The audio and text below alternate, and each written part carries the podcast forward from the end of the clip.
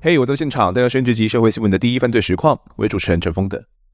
过往呢，我们曾经谈过几起因为过度迷信啊，或者是误信民间的宫庙而产生的一些悲剧命案。比如说在第一季很早期曾经讲过的福大女学生命案哦，又或者像最近 S Two E P 一八四一八五所提到的神棍白骨案，都是。也有许多听众啊，会觉得说这些案件其实就是。邪教案件，可能有人认同，但也有人认为说，哎，这感觉跟邪教的定义相去甚远哦。如果真的要说起邪教的话，在我们这个时代，最多人联想到的是哪一起案件呢？我猜十之八九，脑中浮现的都是日月明功这四个字。这几集就来跟大家探讨这整起案件的始末以及发展。那现在介绍本节来宾。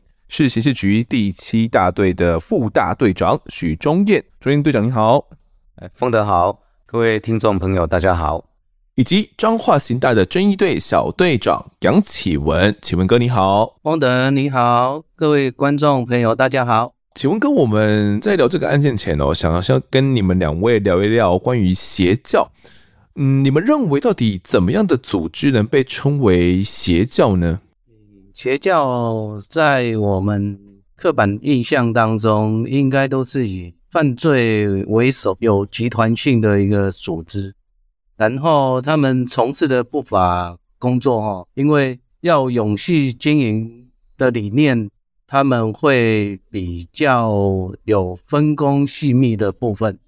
所以邪教在整个侦办的过程中，哈，有可能会比较棘手一点。嗯，可能会有所谓的教主，然后以及下面会有干部，那整个组织是很分明的，所以要往上去追查，如果没有掌握到、没有突破到关键的人等，心防取了他们的口供的话，是不太容易突破，就是了，是这样子吗？嗯哼，对，哦，了解了解。那朱军队长，呃，在我的认知，我觉得宗教是劝人为善。那如果一个宗教它有涉及到敛财，骗色、洗脑，或者是违反法律的规定，造成一般人受伤甚至是死亡。我觉得，如果是有这样的话，我就会认为它是一个邪教。哦，是。那其实说实在，在台湾哦，我们也没有法定的邪教，也，没有说真的什么教你是不能够信的啦。因为确实在有一些国家哦，他们会有这样的状况，是政府明定这些教，哦，就是属于政府。定定的邪教，任何人都不可以去信哦。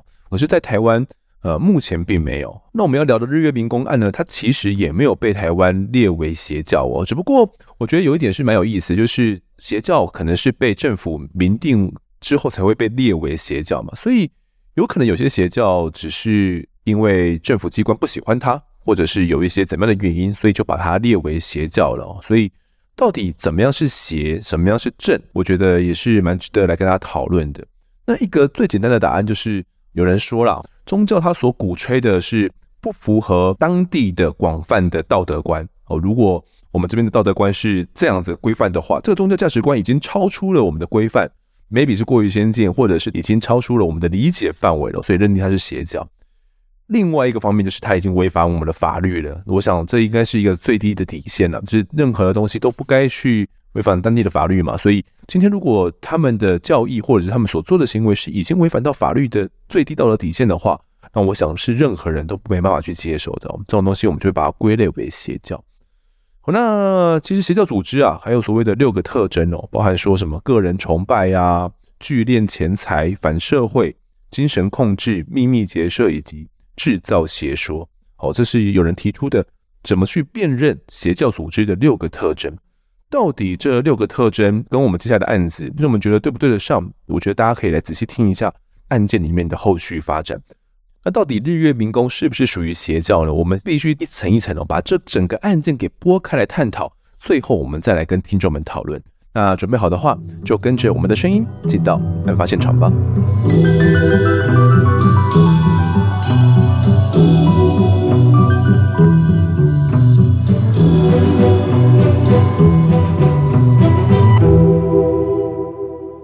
在二零一三年六月五号这一天呢，有一起案件通报，我是从台中转报到了彰化县的彰化分局来。当时呢，中燕队长在那边刚好是担任侦查队长的角色哦。是的，那是一起怎么样的案件的队长？呃，这是大概是几年前的事情了哈。当时候阿纯的妈妈哈，把他送到台中市的哦中山医院那边去就医，后来就不治死亡。哦，那医院就有通报当地的警方，那当地的警方也有转报到彰化分局的大竹派出所。那我们员警很迅速的就跟。这个阿纯的妈妈联络上，那阿纯的妈妈说，阿纯呢，因为平常有吸毒的这个习惯，为了要帮阿纯戒毒，所以他就把他留在家里照顾，帮忙他戒毒。不过因为阿纯他毒瘾发作，送到医院之后就不治死亡。是，那阿纯当时是几岁的年纪？那时候他还未满十八，好像是十七岁，是高三的学生。嗯，是。那所以，诶，这个案子明明是送到。台中那边的中山医学大学附设院区叫大庆院区那边去，诶，怎么会又再转报到彰化这边来？不是在台中那边处理的吗？哦，因为阿纯的妈妈跟我们警方讲说，哈，事发的地点是在彰化市他的住家。那我们依照这个管辖的区分哦，这个案件就移转到哦彰化分局来处理。哦，等于是他是在家里面，他的彰化的住家这边暴毙的，是，所以他必须转到我们彰化这边来处理，而不是以送医地点来做处理，就对了。是的，是的。这位死者阿纯呢，他其实家是住在彰化市的大竹社区那附近。母亲是说他因为毒瘾发作嘛，然后不断的抽搐，我当时还想要外出，所以张妈妈发现他异常的时候呢，他的头已经歪倒在一边了，他就赶快拍打他，可是。阿纯也没有反应哦，好像是已经不省人事了，所以就吓得赶快开车啊，把阿纯呢送到了台中这边的大清院区，但是已经宣告死亡了。那当时院方有先初步看了一下这个伤势状况吗？我当时候医院初步来看哦，是说这个阿纯的屁股啊、背部都有起疹子，头部啦，还有肩部，还有手部哦，有这个破皮的状况。这样的一个伤势，跟一般我们所理解的毒瘾发作、暴毙会有这样的一些伤势状况吗？当时候这种状况是有点类似毒瘾发作了，因为毒瘾发作的话很难受，可能一般人会打滚哦，或者撞墙等等的哦，所以其实他这些外观的特征是蛮符合是吸毒暴毙的情形。嗯，是那个时候啊，张妈妈哦，还有说阿纯十几天前就跟他坦诚自己有吸食毒品的状况，而且他吸食的毒品。但是很不能说特别，大家都听过，但是在那个时候不算是一个普遍的毒品，是吸食骨科碱。对啊，你们到时候掌握到的讯息是怎么样的啊？其实说阿纯有吸毒哈，这个纯粹是他妈妈告诉我们警方的，我们并没有掌握到阿纯有吸毒的相关的一些消息或情资。嗯，是。那你说如果要吸食骨科碱的话，这个骨科碱在当时那个年代，二零一三年嘛，它是一个普遍的毒品吗？那这个骨科碱来讲的话，一般都是比较有年纪的人在使用的。年轻人有可能吸毒，他都是 K 他命。了解。那怎么会一个高中生开始吸了起来哦？所以就有点奇怪。那这个张妈妈就说，阿纯在十几天前就有坦诚哦。这阿纯就说他自己有吸骨科碱啦。可是张妈妈也说，他在家里面呢、啊，平常是其实没有看到儿子在吸食毒品的，所以他也觉得很纳闷哦。那自从呢，张妈妈知道这样的状况之后呢，五月二十六号开始哦，阿纯就没有去学校上课，都是在家里面呢，由妈妈来照顾。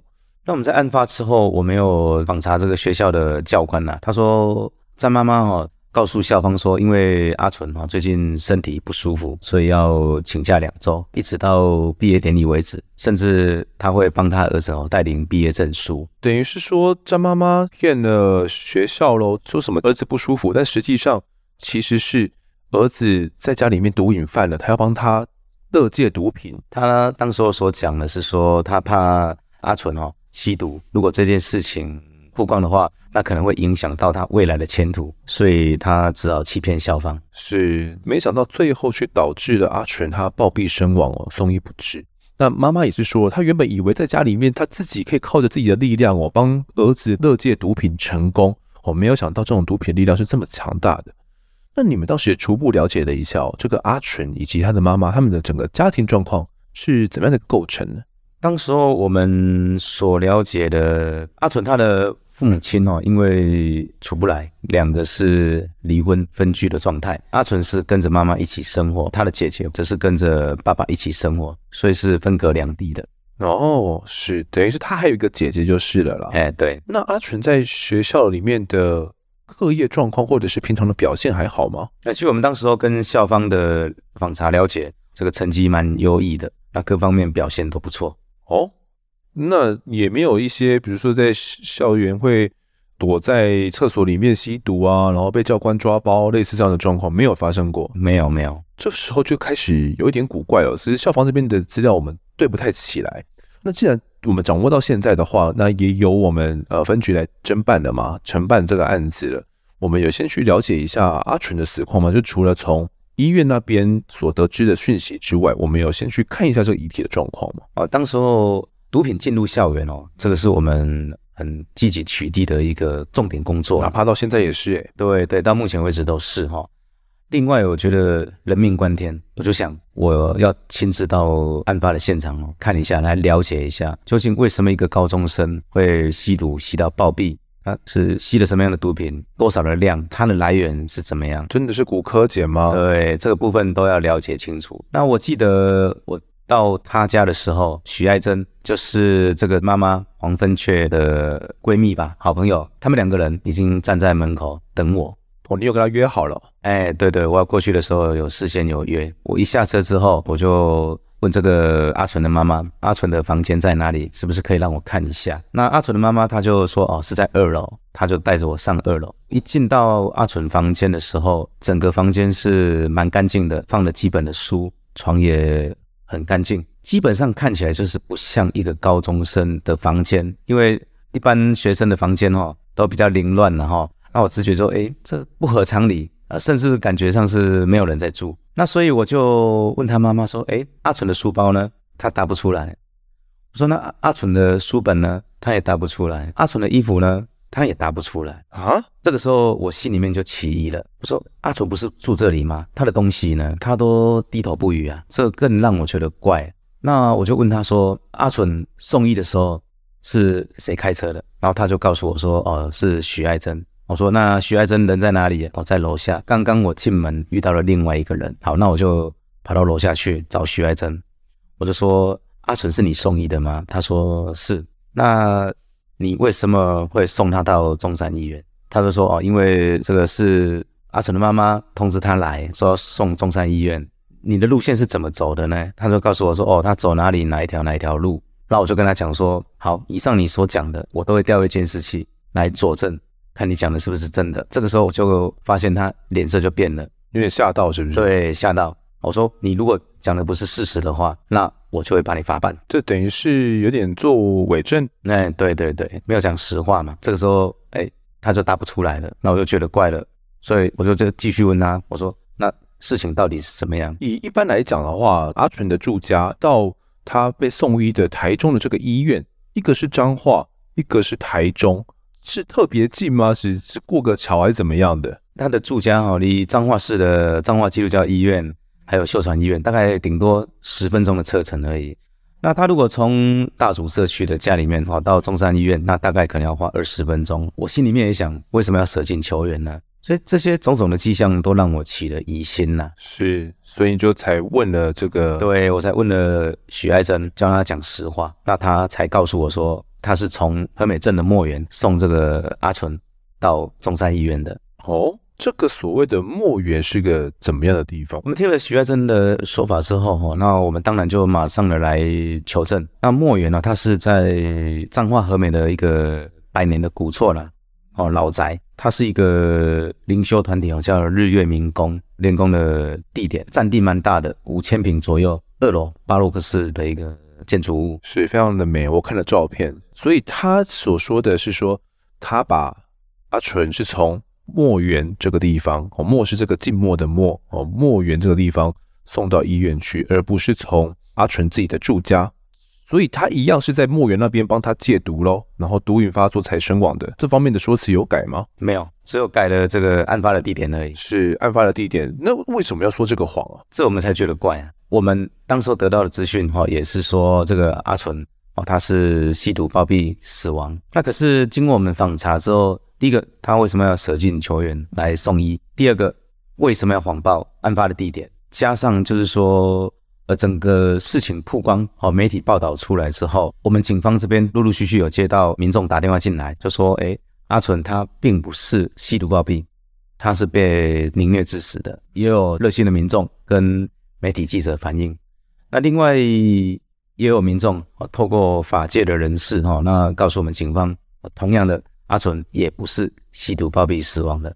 是被凌虐致死的。那个时候是先有新闻出来的，对对，因为我有查到了一些相关的报道，大概的标题是讲说啊，阿纯他的成绩算是很优异哦，已经可以保送到国立的大学去了，那正在准备一些繁星啊之类的一些计划，也要毕业了，所以在学校的。表现是相当好的，那这样的一个等于是明日之星，却吸毒暴毙了。当时的新闻报道呢，就是朝向这样的方向来报道，因为也是我们警方一开始所收到的这个方向嘛。在这样的新闻曝光之后，队长你们就又接收到了非常非常多的这些线报，而且这些线报都指向了一个共同点是凌虐致死的。那在掌握到这样的线报，算是。有提供你们相当足够的一个证据了吗？其实这些都只是线报而已了，这些人也并没有出面说明整个目睹的情形，都是只是透过电话、透过其他人来转达这样的一个讯息啊。所以事实上，我们能够掌握到真正的证据哦，不多了。了解。那我这边也现在补充一下哦，刚刚前面有提到许爱珍哦，这个人也就是。开车的这个人以及死者阿纯的母亲叫做黄芬雀，他们两个人是一个怎么样的关系？我来补充一下哦。其实黄芬雀啊是在死者阿纯出生之前呢，就有去上过我们刚刚讲到的日月明功，他的创办人叫做陈巧明哦。黄芬雀就有去上陈巧明的武道课程，当时这个武道班呢、啊，名叫做巧明武艺，陈巧明的巧明哦。那直到呢这个阿纯五岁之后哦，那黄芬雀又去教室那边持续上课。后来呀，就这样子断断续续的，前后加起来大概有十几年的上课时间。而就在几年之前呢，他们上课的地点哦，从原本的武道教室移转到了墨园里面去。那上课期间呢，黄芬却也会带着阿纯一起去参加哦，所以在那边算是一个嗯课后温书的场所，因为也不止阿纯会带着孩子去而已，等于是说其他的家长也会带着孩子去那边。感觉是一起来灵修啦，一起来修习日月明功这个功法啦。那孩子也可以课后可以就近看管嘛，其余的家长也可以互相的指引哦，互相的教导孩子。死者阿纯也是跟这个墨园是有些相关的，因为他也在那边很长的一段时间哦，从他大概五岁之后，一直到他死的时候是十七岁，这段时间他陆陆续续都是有在接触墨园以及这个日月明功的。好，那至于另外一个许爱珍呢？他则是在中古车行已经工作了十六年哦，那当时在墨园大概待了四五年之久。他跟先生啊以及小孩参加墨园的主要目的是希望说，诶，孩子可以学好啊，感觉在那边有一股很上进的力量，可以让孩子越变越好，所以他才会带着孩子以及先生呢，不断的到墨园那边去去参加这个日月明宫的功法修炼哦。这个墨园到底是个怎么样的地方？这边也来先跟大家补充哦，它其实是日据时代的一个知名文学家。陈虚谷哦，他的故居，当时他所创建的，而后来呢，就由他的孙女陈巧明，也就是日月明宫的创办人哦，拿来当做练日月明宫的场所。那那边大概可以容纳差不多两百个人左右了。那我们后来其实也有翻阅的一些相关记录，是早在六年之前，在彰化县府的消保官哦，就曾经有接获过日月民工的前身哦，也就是巧明武艺他的一些消费纠纷。当时呢，有十个人哦，指控。巧明武艺啊，跟他们收取两万块到五万块的这个年费啊，学费哦。不过呢，他们去上了几节课之后，就发现说，这个老师陈巧明哦，他都在分享哦，而不是在实际的在教舞了，所以他们就想要退费哦。但是负责人陈巧明呢，就说啊，你们没有收据啦，那我就不退款了。所以双方就有这样的纠纷哦。等到消保官呢通知双方要来调解协商的时候。原本要群起申诉的学员们，却又都反悔了。也说他们不想拿回学费了，所以这就这让当时承办案件的消保官觉得说，嗯，很诡异哦。这群人在武道补习班里面不学武，到底是在分享些什么呢？而后来陈巧明分享的地点也从武道教室转移到了祖父陈虚谷的故居嘛，墨园之内呢。那在墨园之内，到底是发生了什么事？这个地点也后来变成了案发的地点。好，这是目前我们所掌握到的一些轮廓。讲到这边，其实我有个问题啊，队长，其实这个吸毒暴毙的地点，他们说是在墨园里面，而不是在家中。那对于母亲黄芬雀以及闺蜜许爱珍他们来说的话，这样的改变说辞是有什么刑责的吗？或者是儿子在他面前死亡了，帮他戒毒死亡了，对于母亲黄芬翠来讲，他也是有刑责的吗？还是并没有？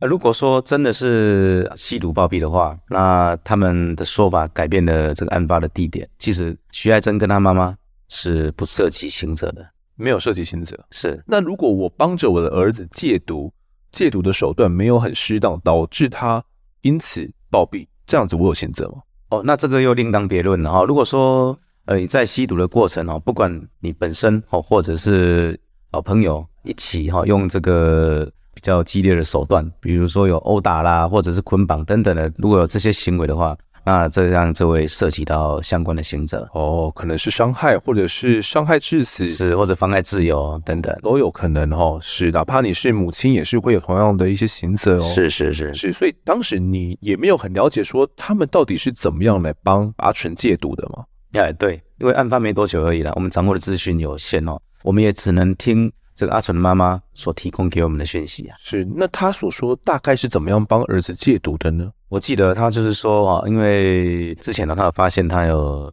吸毒的状况，他就把他留在墓园，不让他去上课，然后跟学校请假。这段期间就是不让阿纯外出。可是阿纯就是在戒毒的过程当中，地上打滚啊，甚至撞墙啊等等的，才有这个受伤的情形。他的这个出发点就是要帮阿纯来戒毒。感觉是个相当爱儿子的妈妈啦。听他这样讲的话，只不过可能方式用错了，没有送到乐戒所这样子去而已。照他这样的讲法，你感觉得出来他是很后悔的嘛？他的整个面容，当时我们感觉他没有什么后悔，就是有点悲伤吧。了解。那我们当时有试着说，哎，既然发生地点是在墓园里面，那墓园里面也有在修炼日月明宫的这些成员们嘛？他们说不定知道些什么或看到些什么，我们有试着要去传话他们来吗？这个部分是有的，其实就回到刚刚所谈的，就是从我们一开始现场勘查，发现说，哎，案发的地点不对，那为什么他们要报假案呢？然后再来就医，为什么要舍近求远呢？那再来相关的陆陆续续的一些讯息进来，都说阿纯他不是吸毒暴毙，他是被凌虐致死，所以这些都让我们起了很大的一个疑心了。哦，我们也陆续。通知了在墓园修炼日月明功的一些成员来做一个说明了，他们所说的大致上口径都一致然后，不是不知道，就是说没有见过阿纯哦有被殴打啦、凌虐的这个情形。当时候我们只能觉得不合常理，但是又苦无证据，我们就在想怎么样去突破，诶我们之前所访查的这些情形啊，就是说在墓园修炼日月民工的这些成员哦，都会把自己的小孩下课的时候会带到墓园这边做晚自习、读书、写功课、写作业。那我心里面想说，诶，小朋友应该不会说谎，比较不可能说谎。那所以我们就向法院申请了搜索票，然后就去搜索。呃，是案发大概多久之后的事情？案发大概。三个礼拜左右的时间，那我们进去到墓园呢，就在这个走廊，哦，这个长廊里面，小朋友一人一张书桌，排排坐，大概有五六位。这是我们第一次进到墓园里面去吗？是的，是的。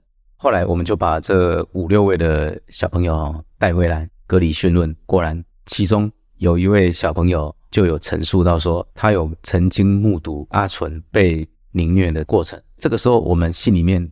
更加的笃定说，哎，这个案情和事实可能不是吸毒暴毙，可是我们手头上所掌握到的证据并不多了。他所看到的比较具体的内容是怎么样的？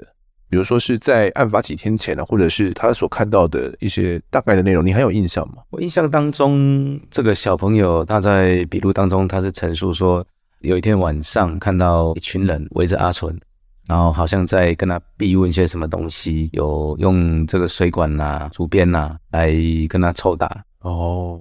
可是后来发生什么事情，他也不知道。哎，对对哦，那你说靠这样的证词，好像真的没办法。他等于是有点不能说不重要，算是一个头，但是你要用这个头去起出更多的线索，就是我们警方后续的工作了嘛。那你要光靠这个头就去收网，看起来是。证据率是不够的哦。那我们去那边有查扣到什么，比如说一些相关的证物吗？哦，那时候除了有带回这个小朋友之外，在现场的这个房间里面哦，有查扣到水管、竹编，那上面有没有一些血迹或者是什么反应之类的？没有，也都没有。经过这个测试过都没有。嗯，那当时阿全他是在哪个房间里面戒毒的？他们呃有跟我们讲说，阿纯是在我记得是第二间还第三间房间里面，一个小房间哦。对，一个小房间里面，那边也看不出什么异状。对，也看不出什么异状，就现场就只有发现有这个水管，还有主便，就这些东西而已。了解。那我们在掌握到这个线索之后，其实当时墨园的人呢，也有拿出了一个所谓阿纯的亲笔自白书。哦，这个自白书是属于犯罪自白书。而这样的自白书呢，其实在墨园里面算是相当常见的，不止阿纯会写而已。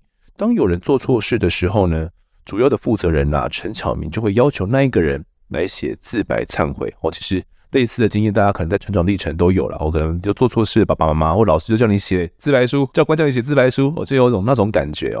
所以这个陈巧明就会叫那一个人来写自白忏悔，不管你是大人还是小孩，你都一样，你要写。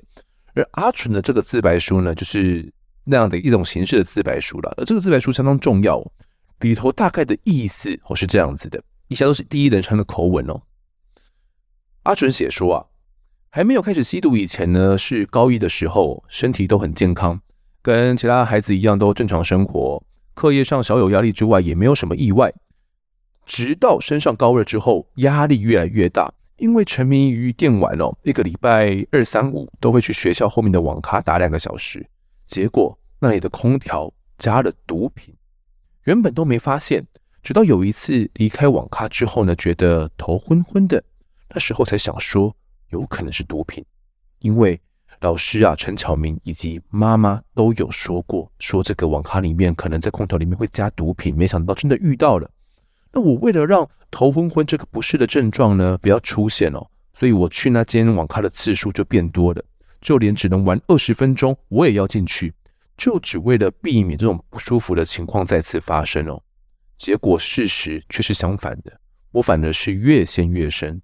当时去网咖的目的已经不是沉迷电玩那么简单了，而是为了吸毒，而且吸到后来瘾越来越大，到最后连没有去网咖的时间也有头昏的情况，让我很难受。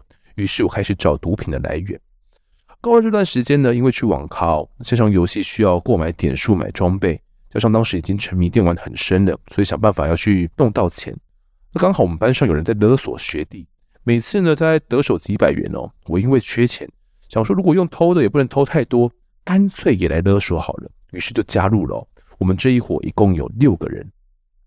当网咖已经严重沉迷，我向我们六个人说：“那这个毒品哪边可以买得到？”同伙阿昌跟阿伟他们两个人说他们知道，所以我就开始跟他们买毒。一开始呢是用勒索来的钱哦。那毒品的价钱大家都是在五万，用勒索的钱根本不够，要很久才能够买一次。当时心里面就想说，毒品吸了会很兴奋，就来试一下，看情况会不会改善。结果这个毒瘾却越来越大，用勒索的钱呢，根本来不及来支付毒品的需求。阿昌知道我勒索是为了吸毒之后，就跟我说要不要来卖毒，比勒索呢还要好赚太多了。我听了之后啊，很心动，就答应了。从那一天起，我就开始贩毒，结果真的很好赚，卖一两天就可以买毒品。过了几个礼拜之后，有了更多的钱，吸的量也越来越大。只想说，终于可以继续吸下去了。需要时呢，就夹一包，多快乐！没有想到后果。而贩毒又可以赚钱，又可以吸毒，是一个多好的工作啊！只要小心不被发现就好了。一直到高二下学期暑假第一次返校打扫的时候，阿昌就跟我讲说：“诶，已经扫完了，要不要去朵爱那边玩开轰趴？”我想说。玩一下应该没关系吧？去看看轰趴到底有什么好玩的，就请阿昌载我到轰趴的地点。一进去，阿昌就跟我讲这个老大是谁，我才知道老大是马面仔 baby 呢。这个 baby 呢，可能大家会有点熟悉哦，因为在二零一零年的林胜文枪击案的枪手林政伟，他的绰号也叫做 baby 呢，也叫做马面哦。好，那我们继续讲这个阿纯他的自白信。轰趴音乐很大哦，开到一半就开始放毒。情绪越来越兴奋，我在旁边呢，喝酒喝到一半，被阿昌拉下去，被气氛所感染，我也开始融在那当中，感觉都没有烦恼了，无拘无束，非常自在。阿昌这个时候跟另外一个女生越跳越大胆，我第一次遇到这么开放的女生，于是在她的房间就发生关系。之后觉得轰趴太好玩了，入场费不高，吃的喝的都免费，又有女生睡。后面又去了十几次，除了马面他家，还有其他老大的家里面。马面跟我说，如果被警察抓到，就说毒品的来源是花园。我这个花园这边指的就是墨园啊。那是马面叫我栽赃给花园，但他根本就不会成功啊，因为邪不胜正。不管如何，胜利的一定是正义。哦，他这是他的结语了。那最后面呢，他还有压上时间哦。写这个自白书的时间是在五月二十四号凌晨二点十分，也就是送医前的十二天。那上面除了阿纯的签名之外，还有那个母亲黄芬雀的签名以及他们的各自的身份证哦。所以我们当时看到了这个自白书之后啊，队长，我很好奇，我们当时警方的想法是怎么样？我们怎么去理解、怎么去判断这个自白书的内容的？当时候我们看到这份自白书的时候。那当然，这个笔记哦是有像阿纯自己所写的了，那又加上有他妈妈的一个签名。那我们整个看了这个内容之后，其实我们是存疑的啦。就如同我刚刚所讲过的，其实在这个时候，我们已经掌握到，就是说，哎，报案是报说他是吸毒包庇，可是陆陆续续进来的讯息却说他不是。好，那一直到这个时候，其实庄严队长你们掌握了这些证据，也差不多是案发之后一个月的时间了。不过这个案子后续。确实交由另外的侦查队长来侦办，是怎么一回事？哦，因为当时候我刚好已经到了升职的时候了，那升职就必须要离开。当时候我们就觉得这件事情哦，应该跟一开始报案说是他吸毒暴毙的这个情形，事实上应该不是这样子哦。因为现在有小朋友的证词了，但是光有小朋友的证词，我们觉得还不够哦。所以呃，我当时候就跟杨启文小队长哦吩咐，就是说。这件案件哦，我们要做长线的侦办哦，可能要长期抗战的这个心理准备。我们要借着其他的侦查的方式哦，来慢慢的、慢慢的收集相关的证据，才有办法把这个日月民工墨园这一伙人法办。那不然，如果说以现有的这个，就单纯就是说小朋友的证词哦，那是不够的哦。你说因为一个小朋友证词，比如说他有看到谁去打了阿纯，这样子是没办法将他们法办的。这有点困难是吗？是，是，或者是反而会打草惊蛇。对对对，好，那后续的案子呢，我们就侦办上哦，就交给了呃新接任的队长以及这一位杨启文小队长。请问哥，你当时在什么时间点接到这个主要的任务的？因为时间太久了，我记得印象应该是七月中旬的时候吧，差不多也是一个半月过后了哦。对对对，是。那当时你在专案中是一个怎样的角色呢？我接手之后，就是整个秘书的工作就交给我，我将我们学长全部的整个卷宗翻了一下，看有什么部分我们还需要再强化证据的。所谓的秘书是怎样啊？因为可能大家对于警察工作里面的专案小组秘书不是很了解。哎，秘书工作就是等于说。杂七杂八的一些琐事啦，然后比较核心的工作讲重点，就是将全部的资料有系统性的会诊，进去分析研判整个案情，哪边还需要再强化证据，这样子。哦，是等于是整个专案里面你是大脑就对了，可能有很多只手去做事，可是最后面这些资料都会回到你这边，然后你来做整理，然后来思考。可能哪边要再更强化，然后跟队长去讨论，跟检察官讨论，是一个类似这样的角色，是吗？是是是，接手的时候就是看到了一些监视器不足的部分，我们跟检座讨论之后，我们是用相关人案发前后通联分析完后，我们进行了通信监察，因为邪教的组织是蛮。巩固领导中心的那一种概念呐、啊，我们必须知道他们这一群人到底在做什么，他们的犯罪模式到底是怎么联络沟通，然后了解他们整个的成员分工的一个架构。所以当时你在这个通讯监察，或者是我们俗称的监听过程当中，听到了怎样的一些内容吗？内容的部分，因为他们也算蛮小心的啦。内容的部分，我们虽然没有听到很明确的说讲到什么犯罪的事证，但是他们只要一联络，他们就会集合。其中我比较印象深刻的是，他们会约在比较偏僻的地方，四五个地方啦。但是我。较有印象的是清水休息站，但是到底是呃在讲什么内容还不知道。那有办法想说啊，就近距离的来跟监来听听看吗？我们是有尝试两三次去跟监，但是他们都会在停留的地点那边注意一下有没有人在跟，所以跟了两三次之后，我们觉得他们还是防备性强，超频的，所以。还是不要打草惊蛇这样子。是，那你在这个监听过程中啊，你有大概的了解一下墨园里面修行的人们，他们的组织架构是怎么一回事吗？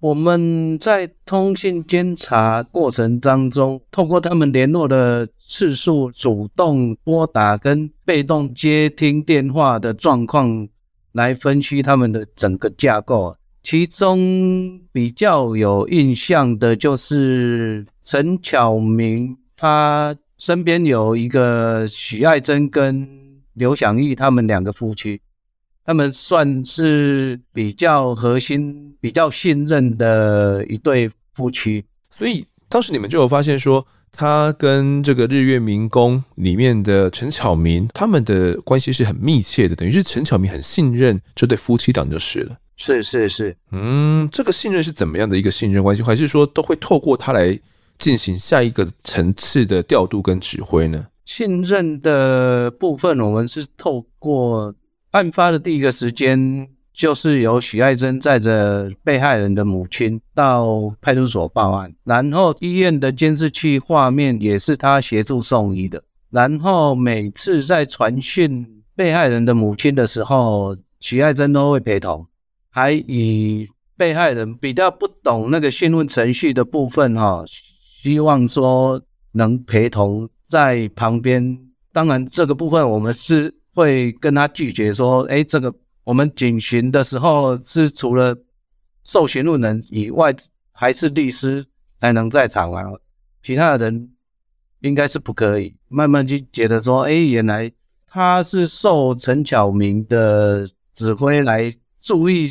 警方调查的动作，整个进度到哪里？这样子，这是我们自己猜测的啦。等于是说，这个许爱珍有点像是日月明功里面的大总管的角色。那个时候，媒体这样去形容他啦。陈巧明有事情的话，就会直接跟许爱珍来指挥，然后再由许爱珍来跟下面来发布啦、监控哦。当时了解到是这样子的状况。那既然这样子的话，你们有更进一步的去了解，到底日月明功是个怎么样的组织吗？是在练外丹功，还是是在练什么样的功？侦办的过程，我们着重的重点是都在整个事实的还原，所以针对这个部分，我们可能就没有琢磨在那边这样。了解，就没有去太多了解这个日月明功到底是在练什么东西。都是一些志同道合的朋友，带着小朋友到莫言那边晚自习。大人就各自做各自的事情。小朋友如果功课比较不足的，他们成员当中有一两名会教导。是因为有些甚至是老师哦，所以让他们来教导的话，诶，应该也都是没有什么大问题的。那案子侦办到现在呢，可能听众们就很好奇哦，这个阿纯到底是不是如母亲说的，是因为戒毒过程中暴毙呢？那当时遗体啊，由于是放在台中市中山医学大学附设医院大庆院区这边哦，所以遗体的管辖权其实不在彰化，而是在台中的。案发啊，在六月五号嘛，那所以呢，当时是直到六月中的时候，由台中地检署的法医来代验解剖这个遗体哦，把检体呢送交到法医研究中心呢进行化验，直到两个月后，也就是八月中哦，那个时候解剖报告才出来。那台中地检的法医呢，直到九月底才把解剖报告写完，并且寄出，到这个时候，案发已经三个多月过去了。那负责解剖的这一位徐法医啊，他就有发现了被害人的额头啊、颜面、腹部、四肢都有一些擦挫伤，那臀部呢还有褥疮哦，两脚脚底还有这种局部的皮下出血伤，而且明显的肿胀。最终呢，法医认定哦，死因是因为营养不良引发器官衰竭致死哦。那全身的这些多处表浅外伤都不是致死的原因。不过最后呢，在死亡原因，法医是勾选了病死或自然死这一栏哦，并标记了这个死因是宜滥用药物后身体不适。所以法医基本上是认定这个案件不是他杀，也是病死或者是自然死，而且可疑似是因为滥用药物后身体不适导致的这种死亡案件。那这个报告内容哦，当时启文哥你们一拿到的时候，你们对这样的判断觉得合理吗？看到报告的结果，我们就是要厘清小朋友有没有吸毒的事实啊。然后我们调查的整个过程中，包括他们学校同学啦、网咖啦，我们有分析被害人的基地台位置、到过的地方，全盘性的分析，然后实际派人去传讯的相关人，我们是排除小朋友有吸毒的事实啊。嗯，可是。法医又说是疑似滥用药物后身体不适，他这样写不就跟你们的调查方向是很违背的吗？因为每个岗位都有他的专业在啦，法医所写的资料会列为我们调查厘清的重点啊，但是我们有我们自己的侦查的一个方向跟步骤，我们会看到底真的跟报告是不是一样这样子。那个时候啊，其实。彰化的承办的检察官看到这个报告之后呢，也有联络法医哦。那后来才知道说，诶，法医是根据侦查面哦，也就是他其实知道说母亲黄芬雀她的说法，才会写出这样的死因哦，才会写出宜滥用药物后身体不适这样的死因哦。那当时为了确定说死者到底有没有吸毒，其实呃也有同步的把死者的头发大约八公分把它剪下来，并且送验。那后来呢？这段头发里面发现说啊，他并没有去吸食鸦片呐、安眠药啊，以及常见毒品成分这样的反应哦。那八公分呢，基本上是可以研判死亡前的大概五个月到八个月的期间呢，都没有施用毒品，所以等于是说，这个头发化验的结果又去。打脸到法医他的这个鉴定报告了，但也是因为这样的结果呢，才能让我们警方确定死者他是真的没有吸毒的。那得到这个资讯之后，当时小队长你们是怎么样判断的呢？既然没有吸毒，那他们干嘛去讲说是因为吸毒致死暴毙的嘞？分析的过程当中，我们是认为他们要用吸毒来掩饰殴打伤害的一个事实，这样子。模糊焦点这样子啦？那你们当时还有看到遗体的一些照片吗？那这个照片其实，嗯，也蛮惊悚的。它惊悚并不是它在于它的外伤哦，只是外伤看起来没有到那么那么的可怕，而是它其实是很瘦的，已经有点皮包骨了，营养不良的状况。我们看。报验的那一些相片，我们是认为他被虐待的部分超过了大概三天以上，不然不可能会瘦到整个骨头都露出来啊。我们那时候有讨论一个医学名词，叫做横纹肌溶解症，因为我们刑事人员或多或少会去接触到报验解剖这一些工作。在讨论案情的时候，我们大家都会互相分享说：“诶，这个状况大概是怎样？这个状况大概是怎样？”有一个学长刚好去讲到这个名词，当时陈贵斌队长也有对这个症状做比较深入的研究来跟我们分享。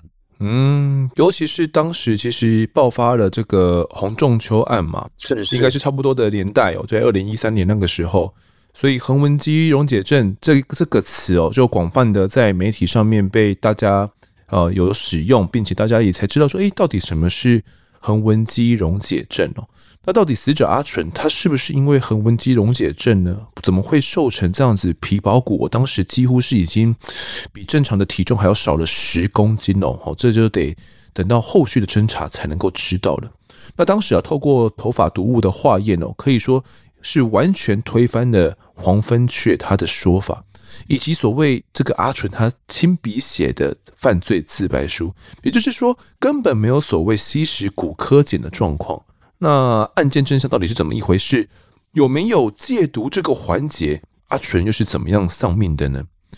整起命案的关键哦，其实就在彰化和美镇的这个墨园之内，以及成员们他们所修行的日月明宫。然而直到现在哦，已经三四个月过去了，专案检警对于他们的了解其实并没有太多的进展。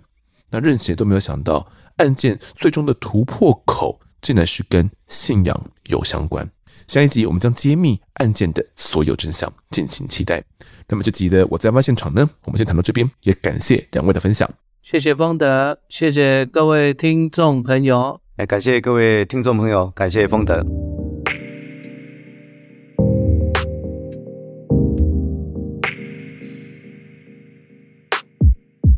接下来是听众时间，来读一下各位听众在 Apple Podcast 的留言。第一位留言的是这个王老伯伯有快递呀，咿呀咿呀哟，哦，他真的是叫这个名字哦。他标题写呢，被 EP 一六六感动到在补习班偷偷流泪的高雄人。丰德好，我是目前还在读书的学生，原先是因为非常喜欢听真实犯罪相关故事哦，所以因缘际会下找到了我在案发现场，一直都是挑着故事听的。原先对其他类型的故事不是那么感兴趣。但突然看到气爆的报道，身为高雄人呢，虽然不是住在灾害地区附近，但也非常的好奇当年的灾情。毕竟那个时候才国三哦，已经有点远了。在几集的内容当中，慢慢的了解对事情的经过，也对当年那些为了气爆灾情与死神拔河的警消充满感激。有这些人的协助，才能让这一场悲剧在短时间内修复。在这里，向这些人致上最高敬意。通过于队长的描述，我更能身临其境地了解当时的状况，同时也了解了自己在路上遇到和自己有所不同的人，不应该多看或是做出评论。也借由于队长的叙述，让自己重新反省了自己的同理心，真的是非常具有教育意义的一集。括号之前的也有了，但这集呢特别的发人深省。所以，谢谢丰德跟制作团队的用心，让我在写数学时呢还能偷偷哭泣。希望案发团队呢可以大红大紫，也希望台湾的公安意外能够减少。感谢这一位来自高雄的汪老伯伯哦。好，那汪老伯伯目前还在读书当中，看来是在补习班补数学的时候呢，顺便在听案发哦。呃，好了好了，想听就听，好不好？那课业也不要落下了。我觉得对于高雄人来说，高雄气爆真的是一个共同的记忆。那这个记忆，你知道它发生什么事情，大概知道，但是对于事件的经过跟当时那些抢救的状况，你可能没有那么这样的刻骨铭心。尤其是如果你不是住在那附近的话，当然，如果你住在那附近，你所感受到的一定会比我们用听的那几集还要再来的更多更多。但如果没有的话，高雄气爆对大家来说就没有那么样深刻的一个记忆点，就是你知道它发生的大概什么事情，但详细的经过你并不晓得，以及它的背后的原因是什么也不知道，因为那时候的报道呃很乱很多，所以基本上你没有花时间去整理去搜集资料的话，你是不知道事情的全貌的。我觉得透过那几集呢，大家可以最直接感受到的是消防人员他们真的相当伟大。呃，在我们都想要逃离的时候，他们反而是必须前往那些地点哦，哪怕他们的内心也告诉自己，这个地方可能会有危险，这边去可能会死。但是，就像我们那个小队长，他跟他的队员所说的，你就先离开，总是要有人顾的。他知道这边一定会发生气爆，但是他还是愿意牺牲自我。我不确定有多少人有这样的情操啦。如果是我在那个当下，我有办法这样子做吗？我也这样问过自己，我觉得我自己是没有办法的。我可能会很想要去逃离那个现场，因为我觉得我想要保住自己的性命啊。但是这些消防员们明知现场有高度的危险性，他们仍然是，哦，好像是舍身取义一样，就为了保护大家，就去现场要去洒水啦。在情况都还未明的时候，就依照他们的专业知识，想要去保护大家的安全。所以我觉得真的是要替这些消防人员尽上最高的敬意，这是没有错的。那邀请到于队长呢，我觉得是一个比较不一样的题材，他所。讲的是一个受伤后的消防员，他是怎么样走出来的？尤其于队长呢，他是有非常严重的烧烫伤哦。那对他来讲，他到底怎么经历要去复健的那些残酷的过程？有时候听到别人说什么活着比死的还要痛苦，都会说啊，怎么可能啊？人生还是有很多美好的事情啊。但当你真的经历到这些事情的时候，你真的会会有一些很不好的想法出现哦。那听完于队长的故事呢，我觉得大家一定会被他的这种突破逆境的勇气啊所感动哦。另外，他也提到说，身为烧烫伤的患者嘛，即便是复健的，已经呃没有戴头套，或者是即便是戴着头套，只要走在路上哦，都会被路人投以奇怪的目光，甚至会被小孩说哦好可怕哦，然后想要去躲避他。我一直都认为同理这件事情。在台湾社会是蛮缺乏的，所以我觉得制作到高雄气爆的第三集哦，邀请到于队长，也是希望说大家可以去同理这些烧烫伤的患者。或许我们没办法百分之百的真正去理解到他们受到怎样的痛楚，然后被别人投以这种奇怪的目光，然后接受到差别待遇的时候，他们内心的那种受伤是怎么样的。但是。透过于队长的描述，我觉得我们至少可以领会到一二，但有这样的一二，我觉得就是一个呃建立同理的基础了。好了，下面留言的是这个去元二四三六，他说听凤德说呢，希望听众们多多留言哦。此节目与一般刑案节目不一样的是，这个节目提供很多种不同的面向可以听。喜欢看刑案节目的人一定会爱上哦，不怎么想要浮出水的水鬼。他还有说中毒太深哦，确定连鬼都爱听。好，谢谢这位水鬼哦，愿意浮上水面来呼吸一下，来跟大家呼吁一下哦。感谢你的贡献，可以潜下去继续潜水啦。好，下一个留言的是 P O N on，他说嘞，呃，爱爱爱爱爱爱爱，七个爱哦，我最爱的节目。啊，感谢你。在下一位留言的是这个 Codier，他说宅尔摩斯系列超好听，故事都超精彩的，哦，也有鼻酸的。智博哥讲话好有条理，又有内涵，也很谦虚。好，大家如果喜欢智博哥的话，记得也可以去听他的广播节目哦。不过是广播啦，就是固定时段的，大家有兴趣的听众呢，一定要来支持一下。好，最后一个留言是这个小努比，他说偶然看到苏炳坤先生的故事哦。刚好犯罪现场也有路，我是案发现场了，不是犯罪现场。好，那他说呢，不知觉的了，就把三集全部都听完了。主持人与来宾的对答都很流畅，不拖时间，已放入收藏清单。主持人很棒。那这位听众算是蛮巧的哦，因为苏炳坤先生的案子听到我们的节目。那我觉得，其实苏炳坤的案子那三集真的要浓缩的话，其实一集你要把它谈完也不是不行，那就是会非常的浓缩，你基本上听不到太多苏炳坤先生他的情感的。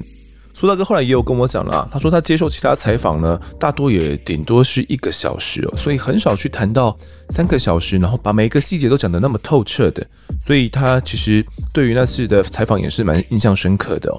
那苏炳坤的案件呢，其实有被拍成纪录片哦。片名叫做《从那天起，我们开始哭泣》。那他记录的观点呢，比较偏向是从妻子的观点来记录这一整件事情哦，所以会跟我们节目上所听到的内容比较不一样。如果大家有兴趣的话呢，我觉得也可以去看一下这一部纪录片哦。从那天起，我们开始哭泣。好的，那这集的听众时间呢，我们就读到这边。如果各位喜欢我们节目的话，欢迎到 Instagram、脸书以及 YouTube 来搜寻订阅。我在案发现场，掌握更多案件消息，也可以跟风的我聊聊，给我们建议。各收听平台上按下订阅，还有五星评分，就是对我们最好的支持。另外呢，案发侦查团队持续募集当中，只要透过 Mr. Bus MP3 的订阅赞助，就可以来加入我们。还有专属的赖社群，可以跟风的老粉们一起来抬杠聊案件心得。如果各位在 Apple Podcast 上面留言的话，我也都尽量在节目中给出回复。跪求听众们推坑给双方的好朋友，一起来听听看我们聊案子。案发现场，我们下次再见。